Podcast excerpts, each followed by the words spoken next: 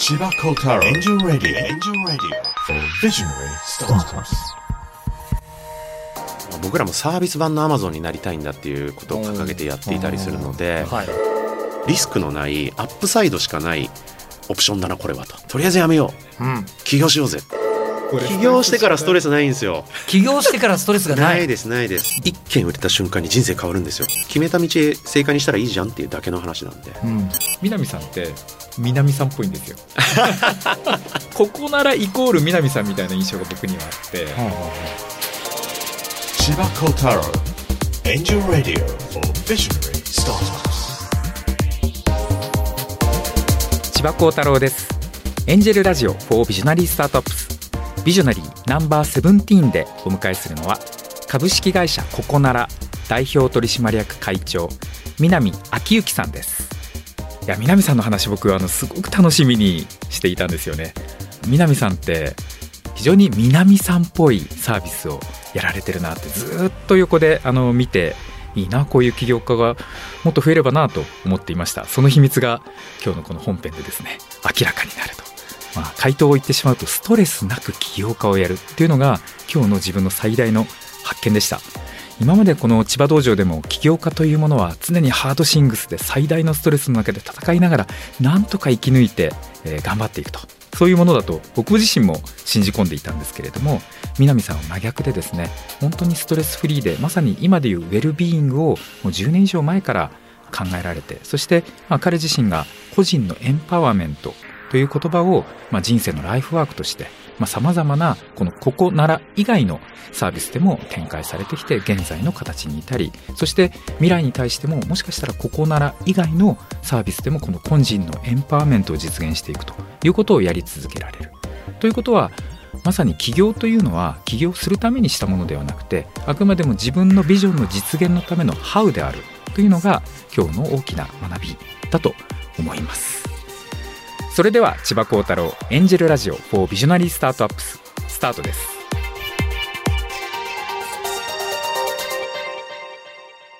この番組はビズリーチの提供でお送りします。すごいなビズリーチ。ビズリーチで中途採用を始めたら即戦力人材がたくさん。直接スカウトが遅れて要件にぴったりの人材に何人も出会えました。やっぱり町の採用じゃなく攻めの採用ですね。即戦力採用ならビズリーチ。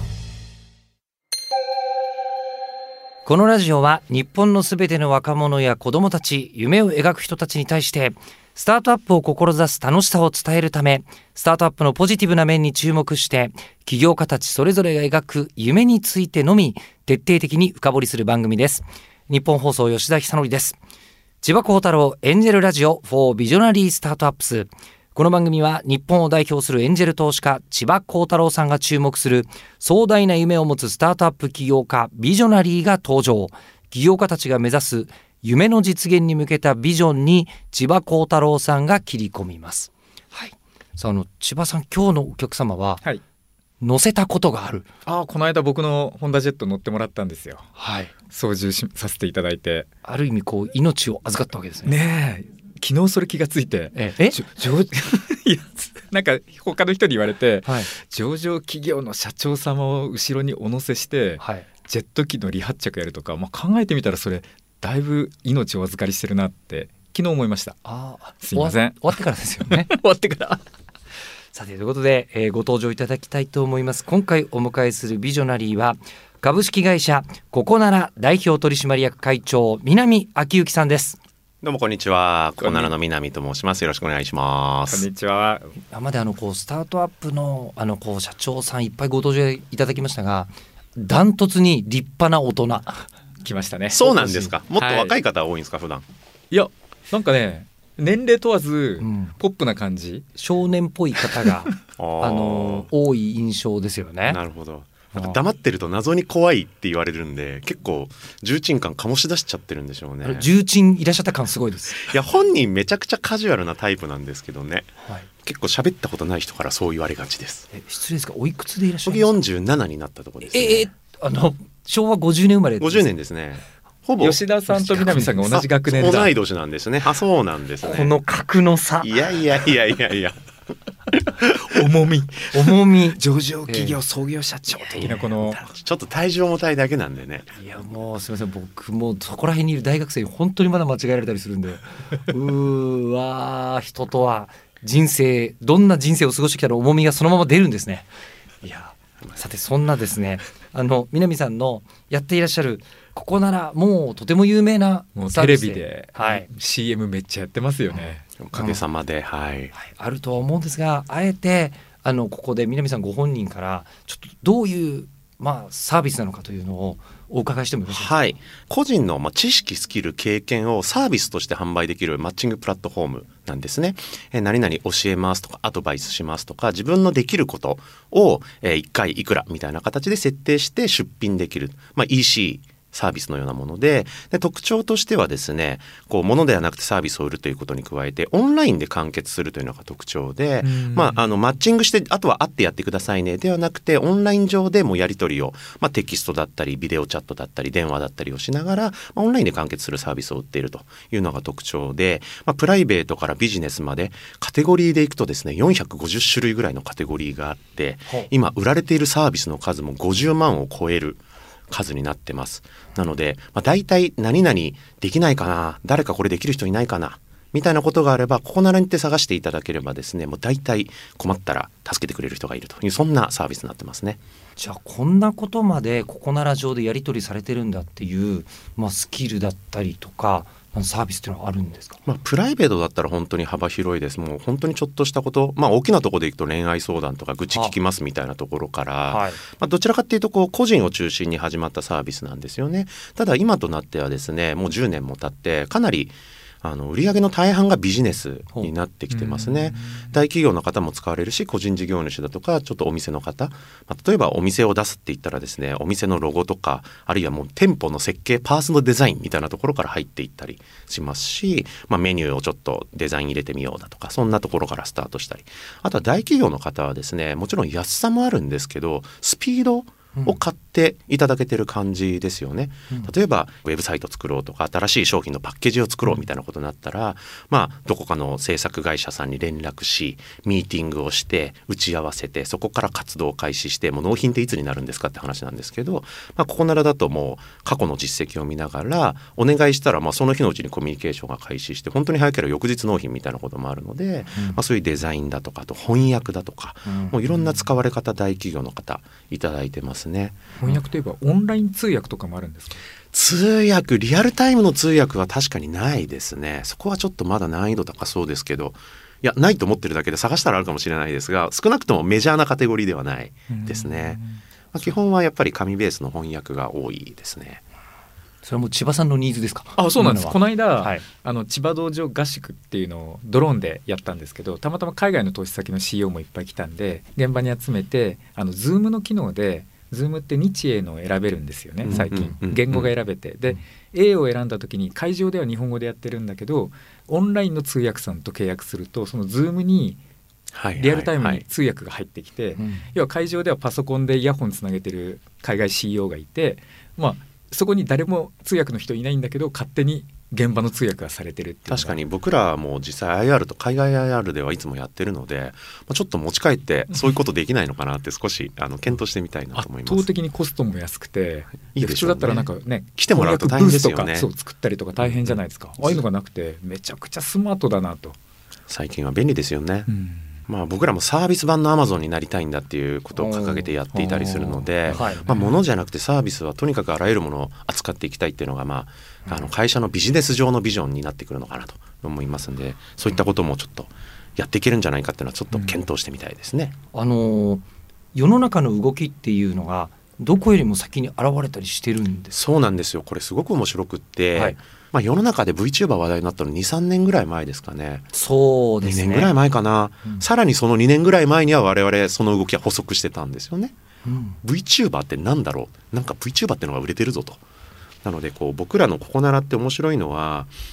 永久になんかこうカテゴリーが入れ替わりながらその時その時のトレンドに合ったサービスが売れ続けるので永続的に進化していけるんじゃないかっていうふうに思ってすごく面白いですね。うんさてその今のですね永続的な仕組みを作られるまでにあの峰さんがどういうことをなさってきたのかっていうのをちょっとここからお伺いしていきたいと思うんですが慶應義塾大学卒、えーその後英国オックスフォード大学経営大学院修了。MBA はい。これはもう、えー社会人になってしばらく経ってから行ってるんで、まあ、33歳ぐらいの頃ですかね。じゃあまず1年。はい。はまずは最初は僕銀行に就職職だったんですよ。住友銀行に入って、まあ、はあはい5年間ぐらいいてその後日本で最初の企業買収ファンドのアドバンテージパートナーズというところに転職して、うん。まあ、20代後半から30半ばずっと会社を買収して、まあ、そこの経営に携わって、まあ、会社が良くなったら売却してっていうことをこう繰り返す仕事をしてましたね。もう本当にファイナンスのお仕事を、まあ買う売るはファイナンス、ん。でも買った後の経営改善はどちらかっていうとコンサルティング的な動きで、うん。まあ、それの全部一緒にやっちゃう総合格闘技みたいな仕事ですね。あの自分で社会人になる時はもう起業しようとかいうことは初めからお考えだった全く考えてないですね。全く自分の父親が、まあ、僕と結果同じ時期に会社を辞めて事業を始めたんですけえどあそうなんですか？そうなんですよ。多分30半ばぐらいではい。勤め人辞めて自分で会社を始めて、まあ、それを横で見てたわけですけどまあまあ大変そうだったわけですよ。うん。で父親はちょっと僕とタイプが違うところがあるとするとちょっと職人肌の人なので、まあ、子供心に物を作るとかはすごい天才だなと思って見てたんですけど会社のマネージメントっていうのがなんかそんなに上手そうに見えなかったんですよね。で僕はなんかそんな父親を見てたのでその優秀な経営者を助ける仕事がしたいっていうのが漠然とした思いだったんですよね。でそこにちょうどこうね我々が就職活動してた時ってもう本当に氷河期のど真ん中はい金融危機があって、もうバカバカとリストラが進んでっていうタイミングと重なったので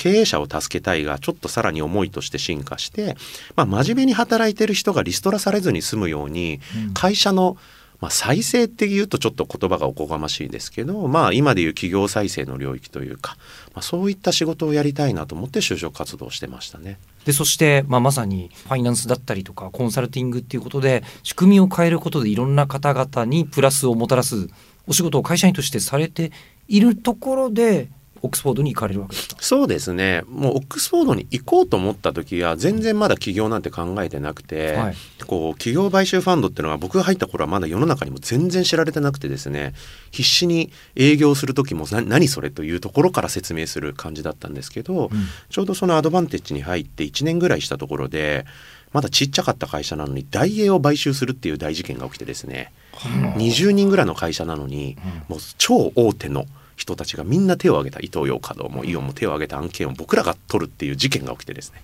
まあ、ある種事件なんですけど、そこから僕らの存在がとてもメジャーになって金棒を買収してポッカ買収してみたいなちょっと飛ぶ鳥を落とす勢いみたいになってたんですよ。で当時パートナーが30半ばぐらい。で僕らまだ20代で世界でもそんな若いファンドがすごい成果を上げてるって非常に異例だったんですよね。どうしても企業買収ってあの経験豊富なおじさまがやるうん。お仕事だったので、あの僕たちもすごく血気盛んな感じで代表ももう世界に出ていくぞという感じで香港オフィス出してこれからはニューヨークにもロンドンにも出すぞみたいな感じになってて僕は何て言うんですかね当時の感覚でいくと21世紀型の財閥作れるんじゃないかみたいな気持ちになっていて。うん。でまあ上司がみんなアメリカの大学を出ていたので、まあ、ハーバハードとかウォートンとか出てたんで、まあ、世界展開するならじゃあヨーロッパ行こうかなと。ヨーロッパで一番その企業買収が学べる MBA ってどこかなって言ったらオックスフォードだったんでオックスフォード行ったっていう、まあ、そんな行くまではそんな感じだったんですよ。ただですね、はい行ったのが2008年なんですよ。ん？2008年リーマンまさに。行って、まあ、合格して2007年に合格し2008年のまあ8月に投影して翌月リーマンショックだったんですよはだからもう行ってる間に世界が一変してしまいあはいでちょっとこれが偶然だったんですけどオックスフォードが僕はファイナンスが強い大学だと MBA だと思って選んだんですけど2大看板だったんですよ。ファイナンスともう一つがソーシャルビジネスだったんですね。うんで世界最高のビジネステクニック要はファイナンスのことを言ってるんですけどを学んでそれを世界を良くするために使おうって MBA だったんですね。ななので僕行ってすっかりそっちの考えに感化されちゃって、もう仲間たちとどうやったら社会が良くなるかみたいなそんな話ばっかりする学校だったんですよ。今でこそ SDGs とか ESG とかって話題ですけどそれを2008年当時に勉強してる MBA だったんですね。は早かったんですよ世界でそんな MBA オックスフォードだけだったと思うんですけど、うんなので僕もすっかりですねそういう社会企業っていう概念に取りつかれよくよくふと我に返った時にあれ？僕就職した時そもそも一人一人を救いたいと思って企業買収の世界入ったんだったなと。まあ世界をなんか牛耳りたいみたいな野望が出てきてたけどよくよく考えると僕一人一人が自分らしく生きる社会作りたくて企業買収ファンドに入ったんじゃん。でこの不景気の時代に突入してやっぱり横を見渡してみると同級生多分吉田さんとかも分かってくれると思うんですけど同世代なんで、まあ、会社で働いてたけどちょっとなんていうんですかね手触り感がないというか、苦しんでる人たちがちょいちょい出てるなと。いい大学出てもなんか気持ちよく働いてるわけじゃないなみたいな。これ何なんだろうっていうのにだんだん思うようになってきてでそこでなんかこうどうであれ若い子たちあるいは同世代の人たちが自分らしく生きれる社会作りたいなっていう思いを持って日本に帰ってきて、でファンドで働きながら NPO をいくつか立ち上げるっていうそうなんですか？そう流れになったんですよね。えそれどんな目的の NPO だったんですか？えっと、一つ目がですね高校生大学生向けの社会教育プログラムで、うん。これ実は留学中に出会ったアイルランドの NPO これを日本に持ってきて日本で独自に展開したっていうのが最初なんですけど、うん。まあ、音楽を使った社会教育プログラムで発見があって、まあ、子どもたちを元気にしたいって大人たちがボランティアで集まったわけなんですよ。うんうん。で子どもたち元気になっていくんですけどやってる大人が元気になる様を見たんですね。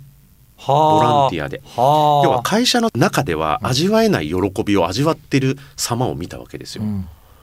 自分の得意なことで何か役に立ってる。それがそもそも嬉しいとか自分が気持ち的に応援しているものを応援できてる。それが楽しい、うんうん。あ人ってこうやって生き生きするんだと。一つこれはヒントを得たぞと。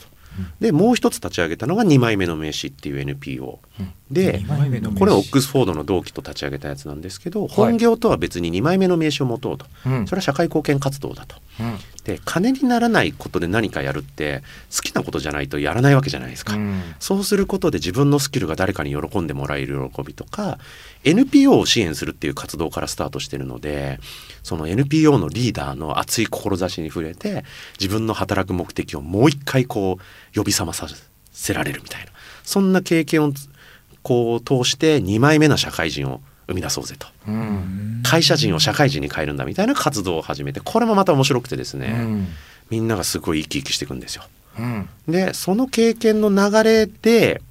ファンドでずっとやっていくのかなっていう自分自身のキャリア感さてどうしようみたいな話と社会に目を向けた時にみんなが自分らしく生きれる社会ってこういう自分の得意なことで誰かの役に立つみたいなところから経済的にもマインド的にも人々って救われたり前向きになっていくのかなこれ一つの答えかな。これをじゃあソーシャルビジネスじゃなくてリアルなビジネスに埋め込んでみたらどうかとかあるいは自分自身のキャリアとしても人に使われるよりも自分がリーダーやった方が実は向いてんじゃないかとかいろんな思いをこうごちゃごちゃしてたタイミングで震災があってはあ。2011年ですね、はい。最後そこに背中押されてああもうどうせ餓死なんかしないんだから別に起業に失敗したってどっかにいつでも就職できるわいと、うん。まあいい経験してきてるんで。うん。だとしたらもうリスクのないアップサイドしかないオプションだなこれはと。うん。いうことで、とりあえずやめよう。うん。起業しようぜ。っ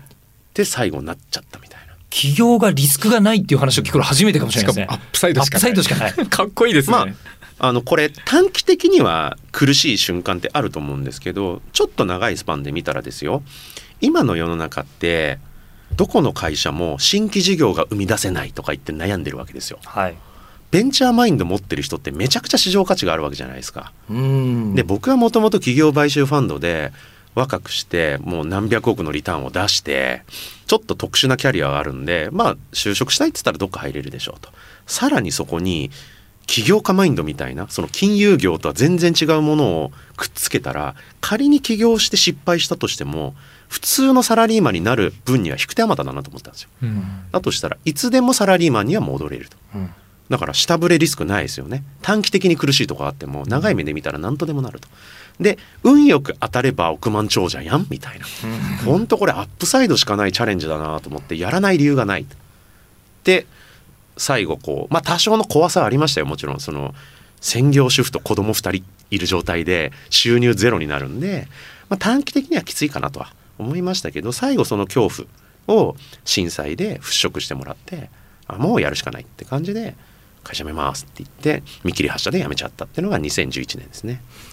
で決断なんてもうしたものを正しくしていくだけだっていう発想で生きてるからかもしれないですね。決断が正しい決断があるわけじゃなくてあそうですそうです、うん正しい決断なんてなくて選んだ道を正解にしていくしかないじゃないですか人生。うんだってね2種類の人生歩めないんで、うんそんなもんだよねっていうのを多分若い頃から思ってたんでしょうね。まあ学生結婚しちゃったとかも多分そういうあそうだった大学4年で結婚したんですけど、結婚したらって言ったらはい、「え子供でもできたの?」って、まあ、当然聞かれますよね。うんいやいや別にできてないけどってうん。結婚したよと、うん。なんでってなるじゃないですか。でもそういうのって普通に決断できちゃったというか。うん。あの千葉さんあまたの意思決定のプロセスを見てると思うんですけど、はい。あのこんな南さんみたいなタイプの意思決定ってよく見るものですか？あんま見ないとあんまり見いない、めちゃ今日面白いなと思って、うん。自分にもできない意思決定なんで、うん。いやいや千葉さんに言われるとびっくりしちゃいますけどね。千葉さんはちなみに意思決定のプロセスってどんな感じで、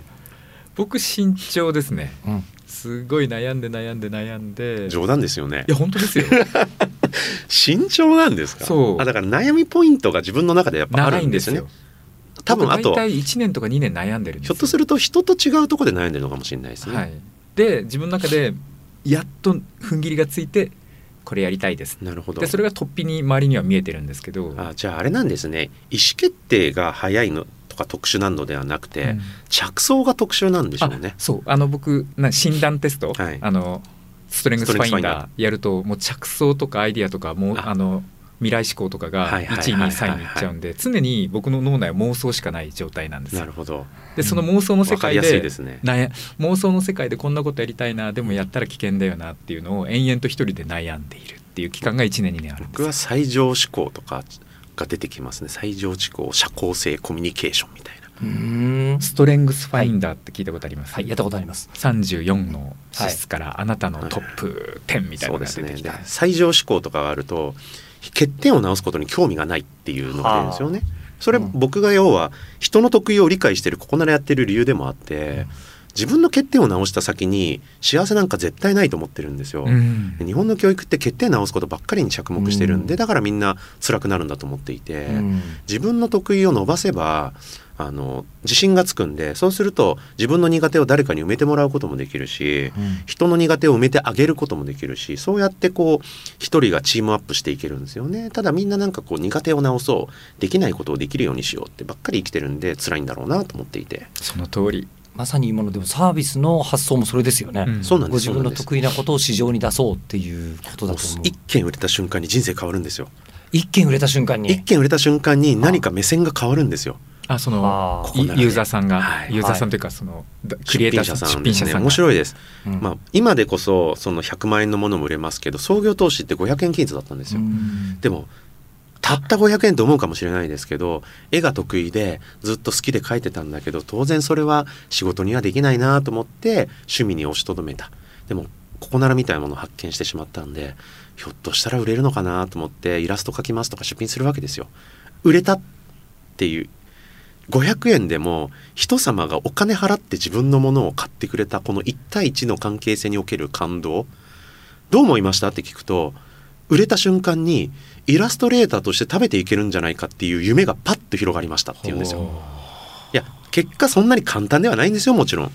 だけどそのパッとひょっとしたらいけるかもっていう最初の一歩ですごく夢が開いて、でもっとたくさんの人に売りたいんだとかもっと上手になりたいとかもっと稼げるようになりたいとかそこから人生変わっていく人が続出してるんですよね。だからこの最初の一歩を自分の得意なことで踏み出せるっていうのがやっぱ人生変わっていくかなと思っていて、うん。まあこれあの個人事業主だろうが起業家だろうがみんな一緒だと思ってて。やっぱりなんかこうもちろんどんな社会作りたいみたいなそういう社会実現欲求から来るものもあるけどやっぱり当然自己実現欲求がしっかりしてないとなんかこう頑張れないじゃないですか。うん。そういうところで自分が生きてきた証とか自分の得意なこととか好きなこととかそんなものがパッと人に受け入れられる経験これはたまんないですよねうん。そうやって人って華やんでいくんじゃないかなと思っていて。でそのここならのサービスのビジョンがあって会社辞めてらっしゃるわけじゃないわけですよね。まあそうといえばそうだし、はい。ただ一方で僕企業買収ファンド志した時、まあ、要は企業再生志した時もそのさっき言ってた高校生向けの NPO2 枚目の名刺という NPO これ全部ここならもですけど全部一言で言うと何をやってるかって言ったら今風に言えば個人のエンパワーメントなんですよね。うんもうこれがライフワークなんですよ。うんだからビジョンが具体なビジョンというよりも僕の人生としてのビジョンっていうのは実はもう子供の頃から一貫していてその流れの中でたまたま企業っていうエッセンスだとか IT っていうエッセンスが入って、まあ、そこの対象がここならみたいなプロダクトになったんですけど僕はもう常に人の生きる力獲得資源をしていきたいんだっていうそこだけで生きてますよね。僕が最初にお会いしたのは多分創業1年後2013年の IVS, IVS ですね。よく覚えてますね、はい。僕もそうだと思ってます。あの時にはでも本当に軽く挨拶したぐらいじゃないかなと思っていて、まあ、その後どうですかね。しっかり喋るようになったのはもうちょっと後かもしれないですね、であれよあれよという間に会社は大きくなり、おかげさまでと。最初はあれ？確か500円で似顔絵とか言ってたはずなのにあすごい進化してるなっていうところから上場もされて、そうなんですよね。うん。あの千葉さんからすると南さんの印象ってどうだったんですか？だから最初異業界からの参入だったわけですよね。そうですね、うん。この人スタートアップなんだっていう印象は正直ありました、うん。ただ一方で金融のか香りは全然しなかったし今でもあんましていないので、うん。今日の話が逆にすごいびっくりして南さんって南さんっぽいんですよ。もあうもうちょっと説明してもらっていいですか？ここならイコール南さんみたいな印象が僕にはあってはあはあはやっぱ起業家って思いがあってプロダクトサービスを作るもんなんですけどここまでプロダクトサービスと起業家が一致してるものってないなって僕南さんのことを思ってるんですよね。はい。で自分でもそう思ってます。なんか隅から隅まで南さんだなと思って。うん。で僕のさっきの南さんの印象ってこの広い IT 業界のいろんな起業家経営者の中で最もウェルビーイングで生き生きとうん。自分の会社を楽しんでる印象です。うん。多分僕が特殊なのはやっぱり起業の世界って起業したくて起業した人がマジョリティだと思っていて、うん。うん。なんか起業したいなスタートアップかっこいいなとかあるいはお金儲けたいなもういろいろな思いはあれど会社作りたくてやってる人が大半だなと、うん。でこれから何が来るかな。うん。ヘルスケアかな教育かな、AI かなうん。Web3 かなとかってやって起業してるわけですよ。で僕は起業したいなんて全く思ったことがなくてうん。で途中で NPO やってみたりとか思いがあってやってるのが最後たまたま起業っていう how があったんですよ、目的じゃなくて、うん。 how が起業だっただ。けなんですよどのように。ってことですよね。なので僕よくそれを表現するのに value driven の経営者かビジョンドリブンの経営者かっていうんですけど僕は多分数少ないビジョンドリブンの経営者だと思っていて、うん。良し悪しは別になくてうん。たまたまそういうタイプだと。うん。だから僕実は最新のテクノロジーとかもさほど興味さほどどころか全然興味がないし、うん。アメリカでこんなベンチャー出てきたんだとか言ったってへーって感じなんですよ。うん。全然そういうところにワクワクしないし。僕はもう僕の世界が実現していくことだけにただ興味があるのであんまりだからそういう意味でスタートアップ業界のど真ん中じゃないような気はしてるんですよね。そんなこともああってちょっと特殊な空気があるので南さんって南さんだよねっていう、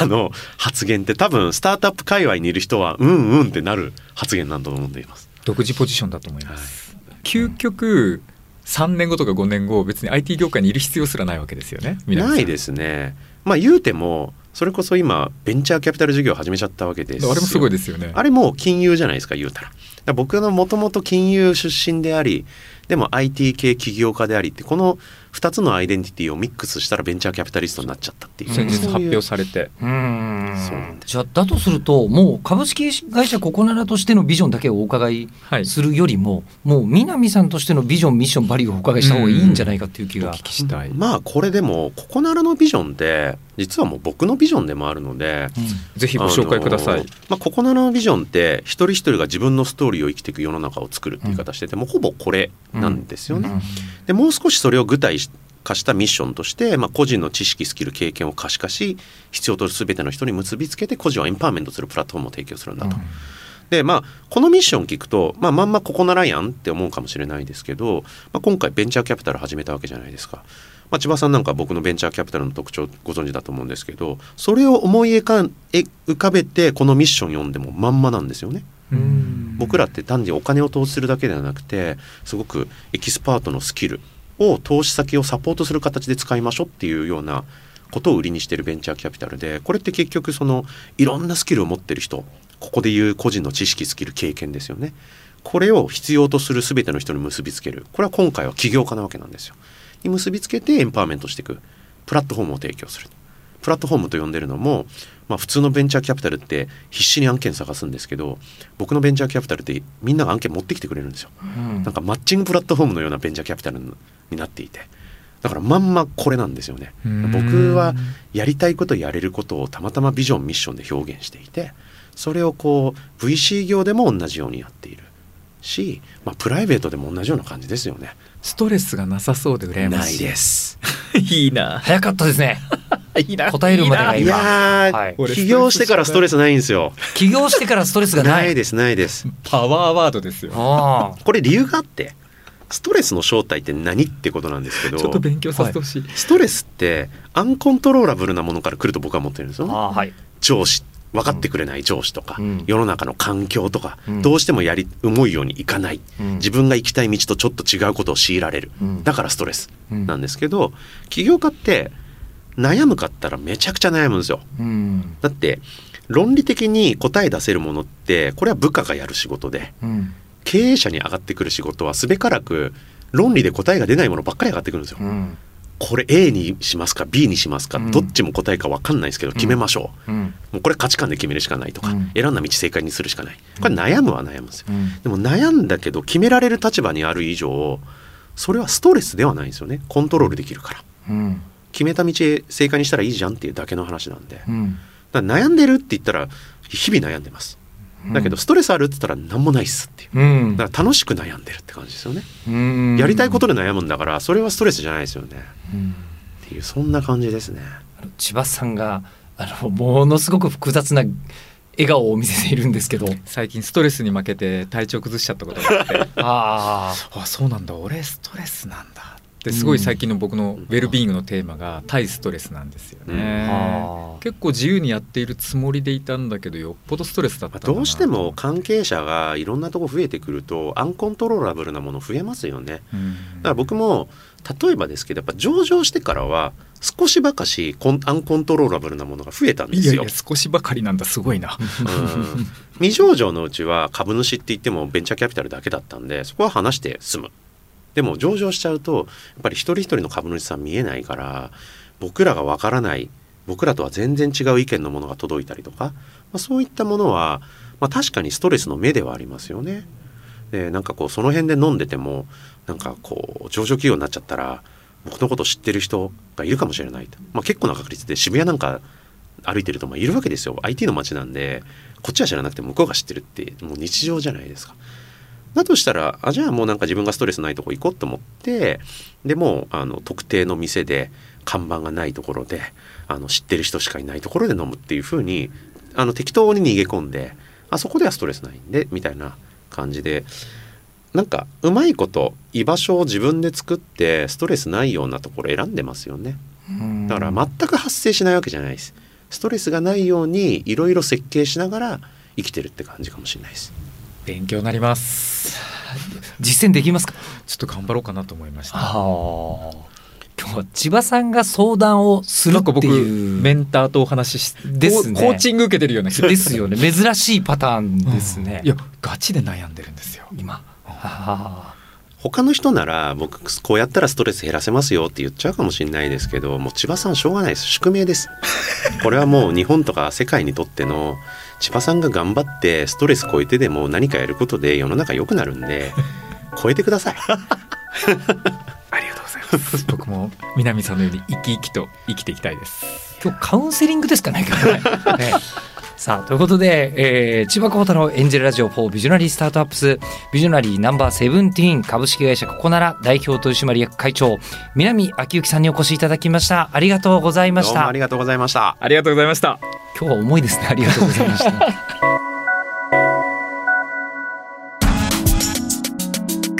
最後までお聞きいただきありがとうございました。番組を聞いた感想や千葉幸太郎さんへのお便りをぜひエンジェルアットマーク 1242.com angel アットマーク 1242.com までお送りください。お待ちしています。ナビゲーションは日本放送吉田久典でした。千葉幸太郎 Angel Radio for Visionary Startups.